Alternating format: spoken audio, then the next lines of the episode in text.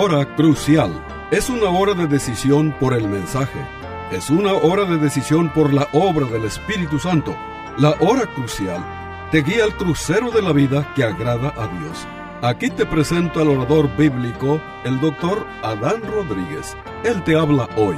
Y al fin de esta audición, si tú quieres, llámale al teléfono 956-289-3340. Repito, 956-289-3340. Disfruta la música y aquí te presento al orador bíblico, el doctor Adán Rodríguez.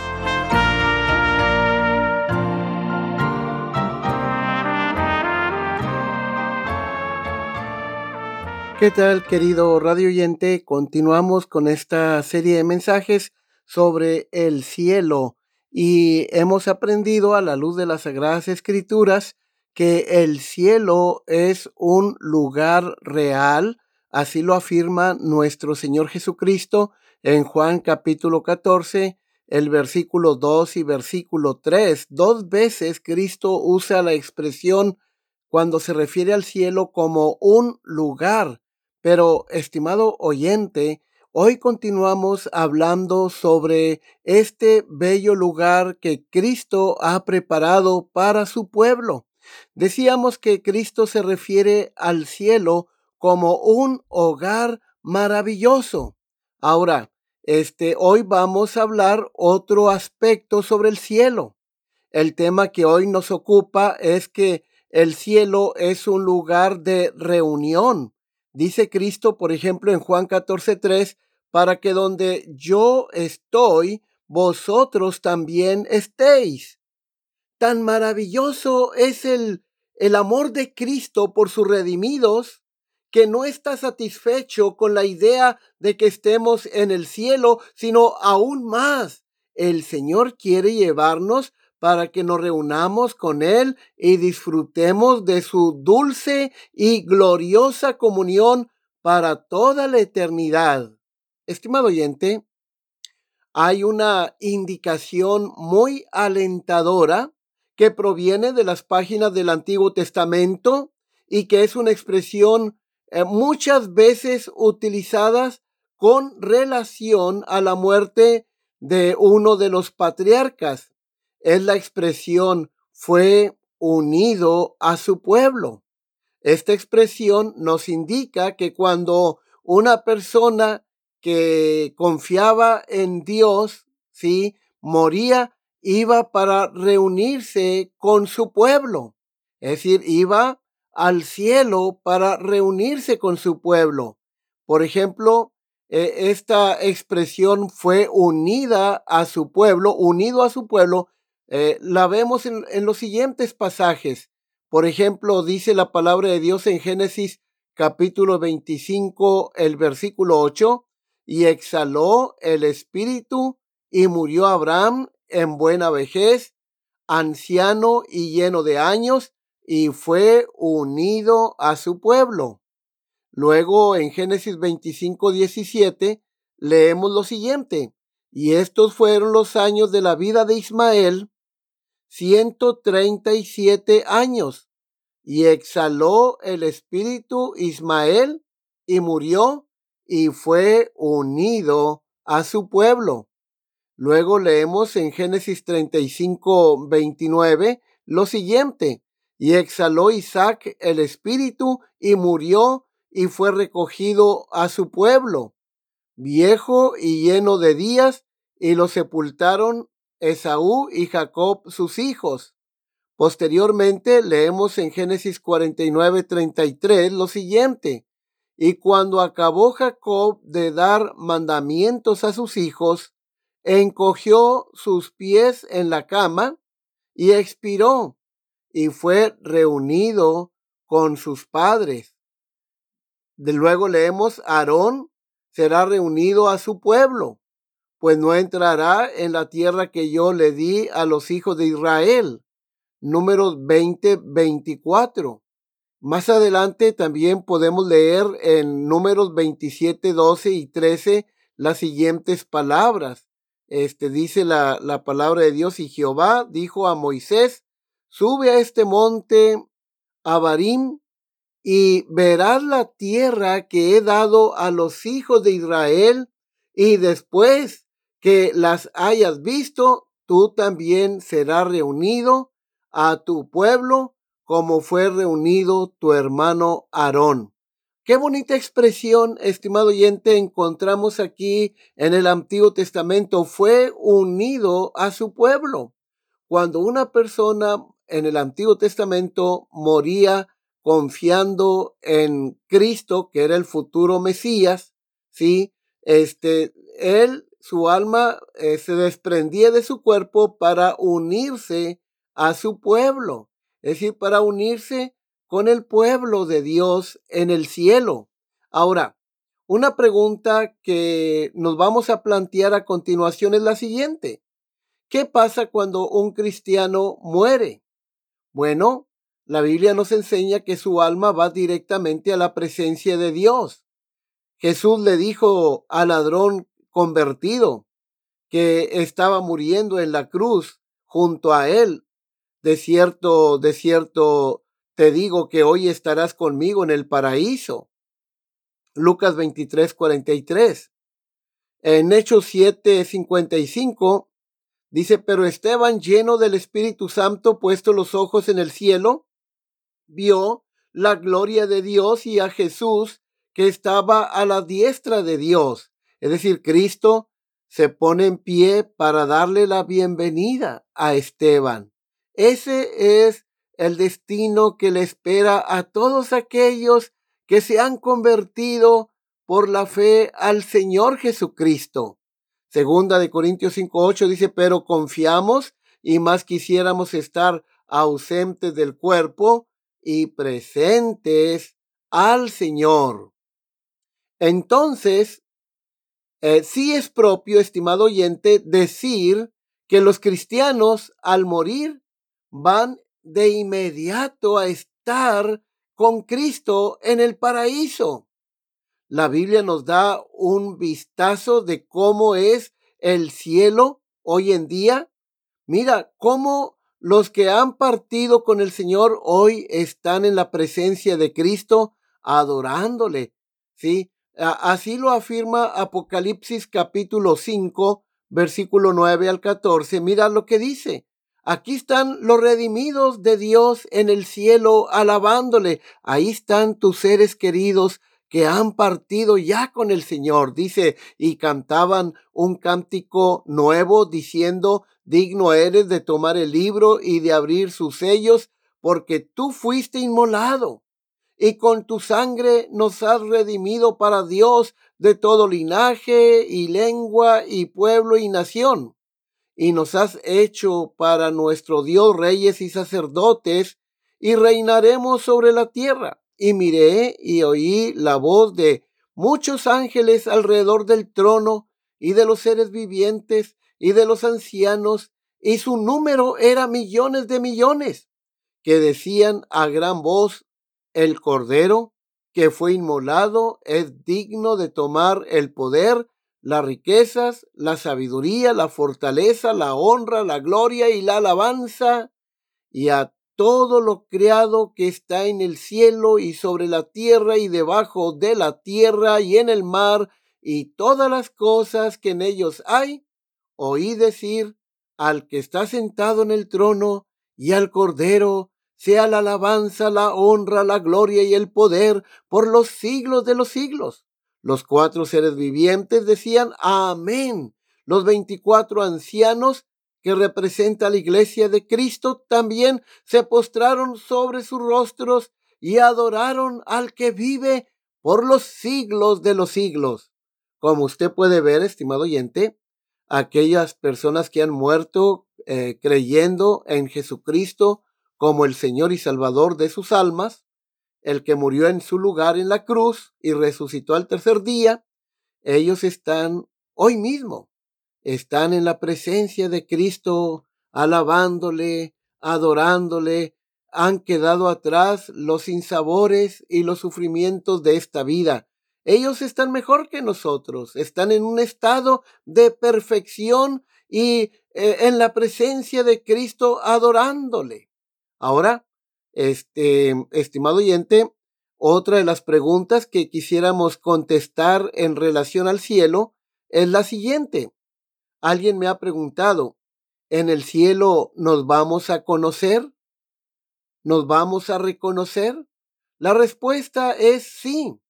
La Biblia nos enseña que en el cielo este, nos vamos a reconocer unos a otros.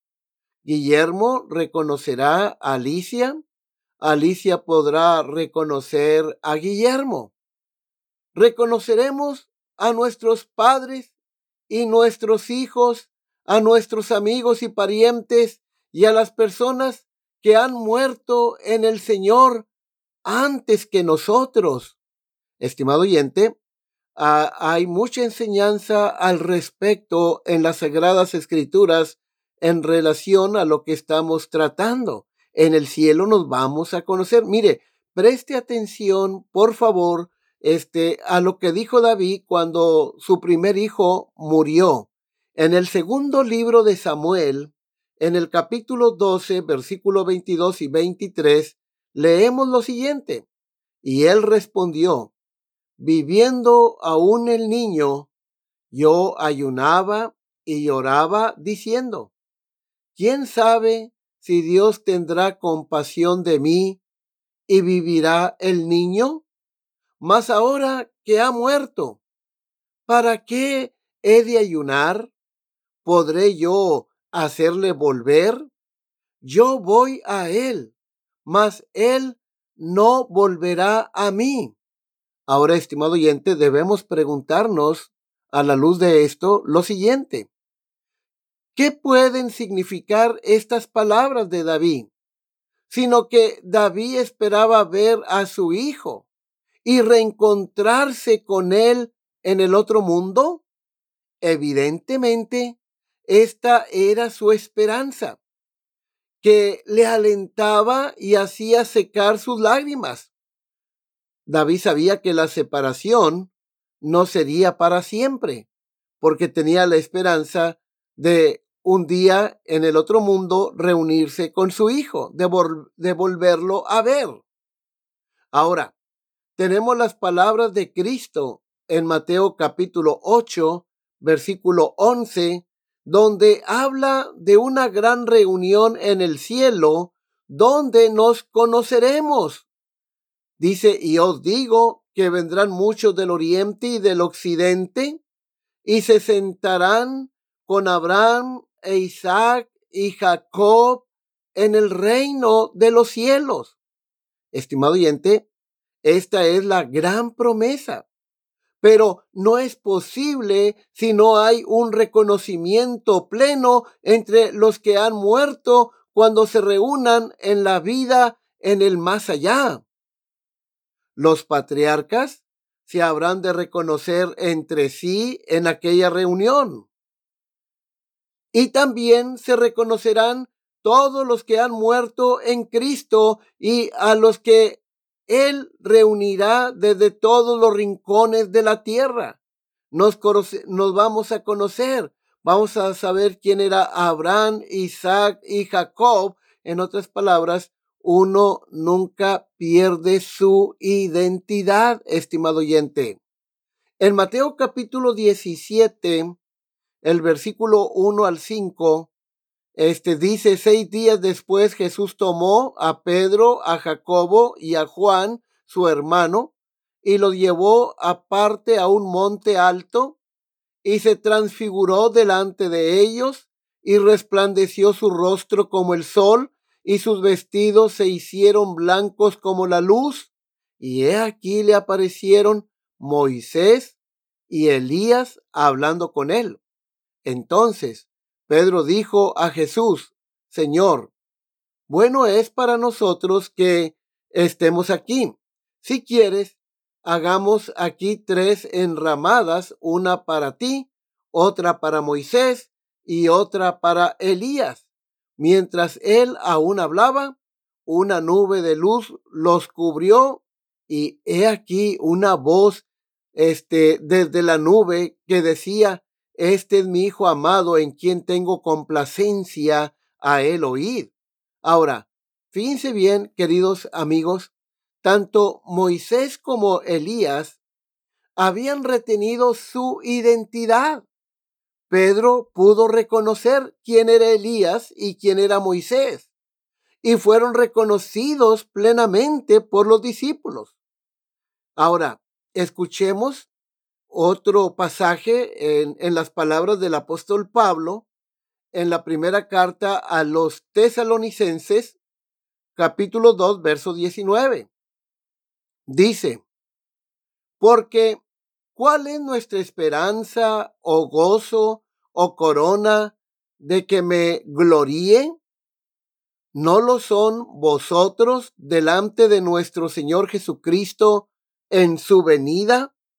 Estimado oyente, estas palabras significan que el apóstol Pablo esperaba reconocer a sus amados convertidos de esa ciudad en el día de la segunda venida de Cristo. El apóstol Pablo se gozaba en la idea de que los vería cara a cara en el día de Cristo, que estarían junto con él en aquel gran día, en el día de la venida de Cristo.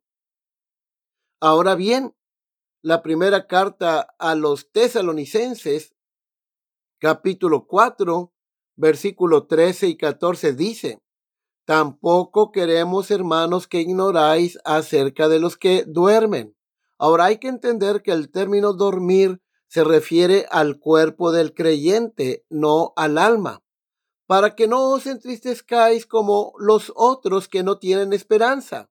Porque si creemos que Jesús murió y resucitó, así también traerá Dios con Jesús a los que durmieron en él. Ahora, estimado oyente, ¿no tendrían estas palabras no tendrían estas palabras de consuelo si no implicaran el mutuo reconocimiento de los creyentes. La esperanza de sus alegrías se desvanecería en los cristianos si la esperanza de encontrar a sus seres que sin la esperanza de encontrar a sus seres queridos. Ahora, no dice simplemente Pablo no lloren. ¿verdad? Dice, porque están descansando, son felices, no, no, no, eh, eh, o están libres de dolor y problemas. Pablo dice, están mejor que si hubieran quedado aquí. No dice eso, no, no, no. Lo que Pablo dice es, este, ah, el apóstol Pablo va un paso más adelante. Dice, Dios los traerá con Cristo. Entonces, ¿dónde están sus almas? Están con Cristo. ¿Cuándo, vendrán? Vendrán cuando venga Cristo, ¿sí? Eh, así, esto es maravilloso. Entonces, cuando Él venga, ¿sí? Entonces, realmente, estimado oyente, aquellos hermanos en Cristo o familiares que han partido de este mundo confiando en Cristo, realmente no se han separado para siempre. Ellos están con Cristo y vendrán con Él cuando Cristo venga, ¿sí? Entonces, este, los encontrarán otra vez a estos seres queridos. Para mí, todos estos pasajes que les he leído, estimado oyente, indican una sola conclusión. Todos implican la misma gran verdad, que los santos en el cielo se conocerán entre sí.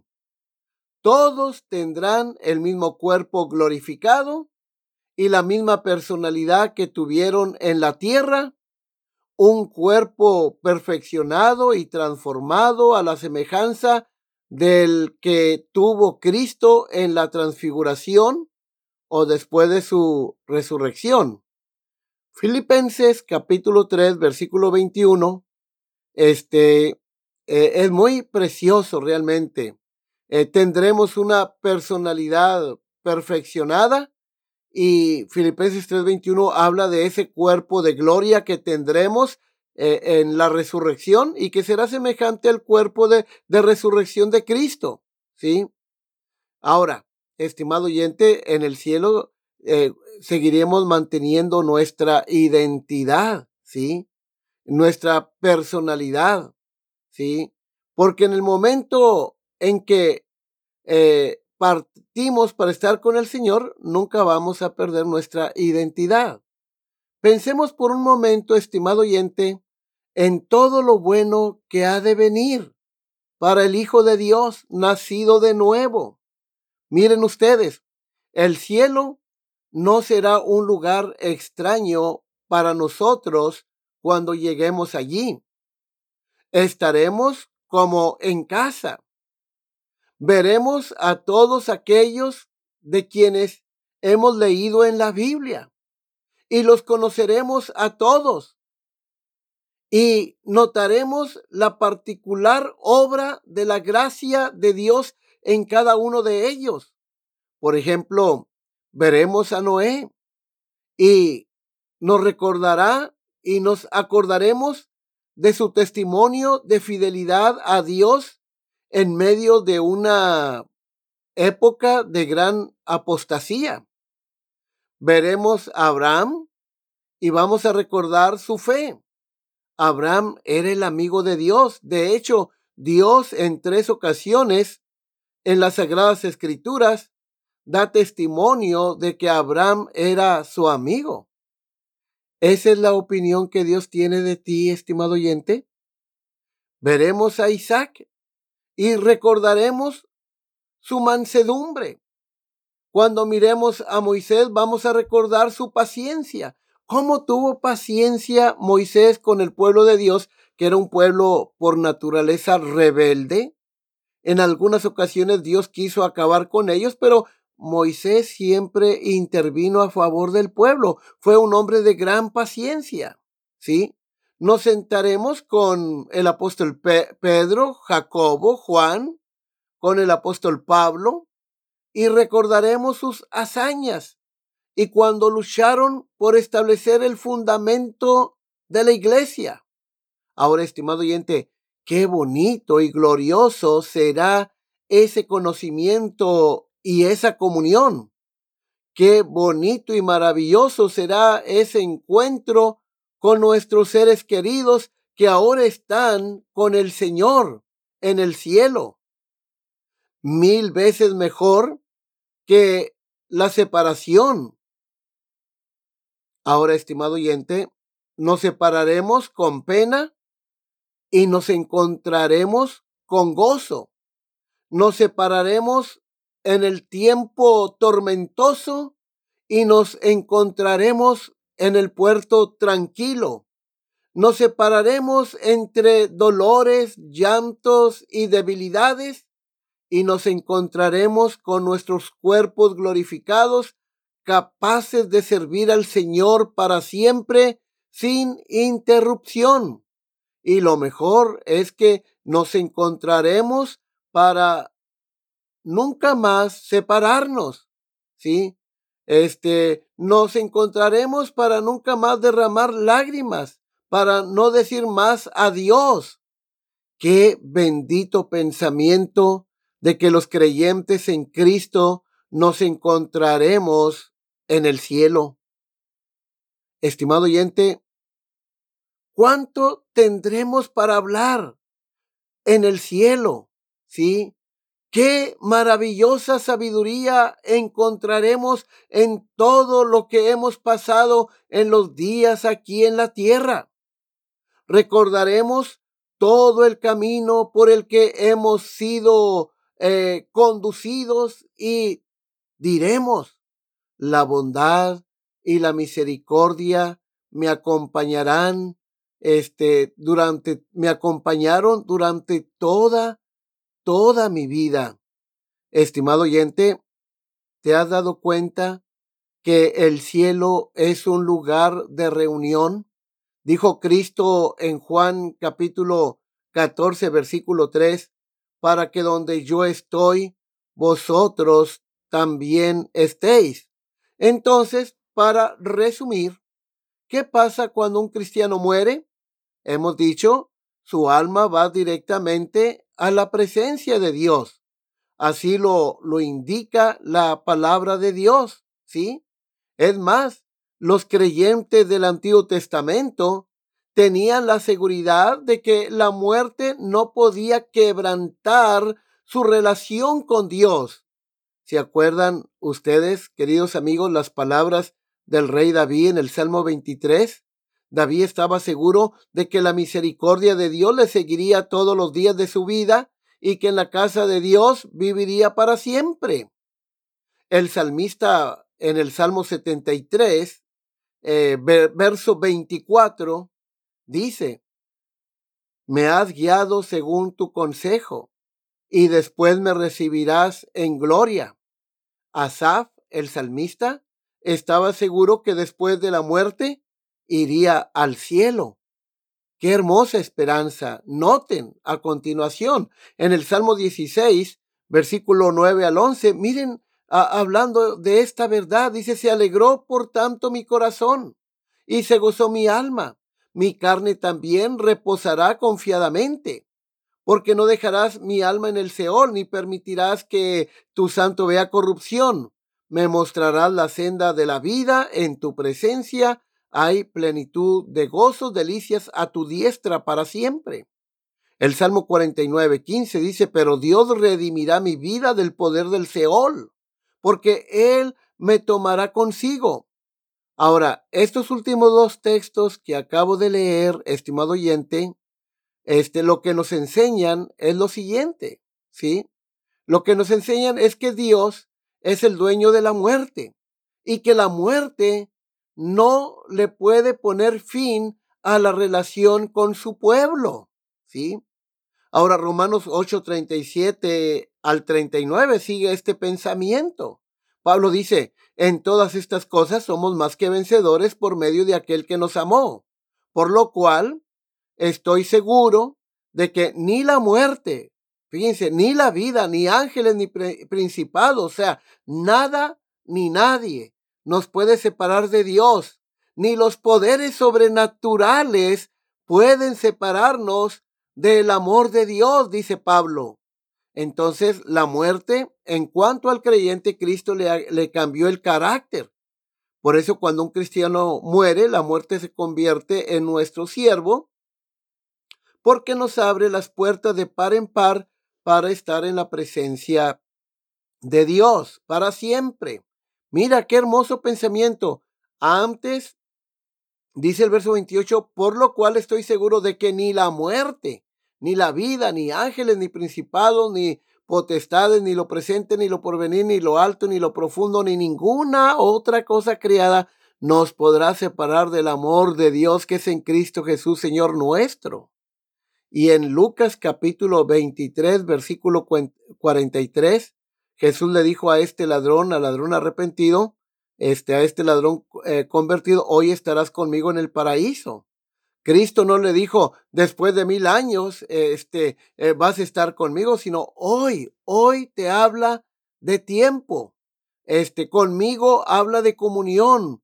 Este, estarás habla de existencia y paraíso habla de felicidad. Ahora, segunda de, de Corintios capítulo 5, versículo 6 al 8 es muy interesante. Dice Pablo, así que vivimos confiados siempre y sabiendo que entre tanto que estamos en el cuerpo estamos ausentes del Señor, porque por fe andamos, no por vista, pero confiamos y más quisiéramos estar ausentes del cuerpo y presentes este, al Señor.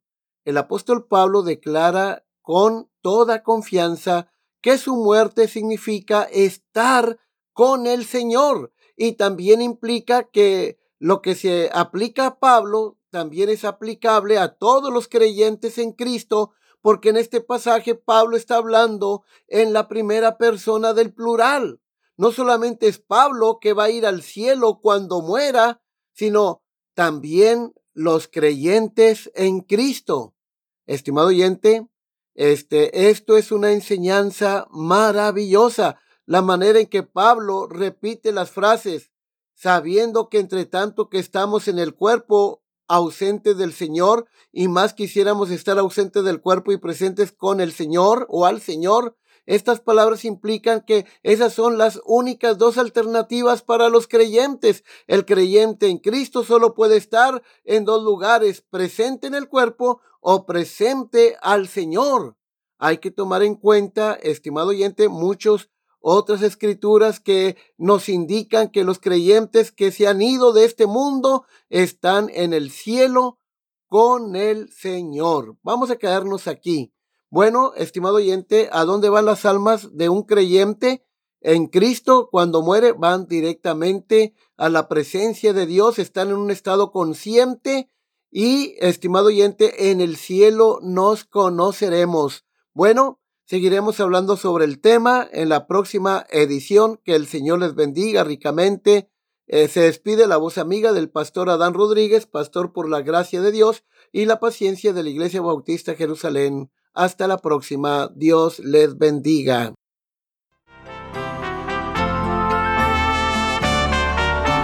Este fue su programa La Hora Crucial. La Iglesia Bautista Jerusalén y su pastor Adán Rodríguez agradecen a su bella audiencia y les recuerda que los días lunes y viernes a las 12 horas del mediodía, este programa se repetirá sin falta.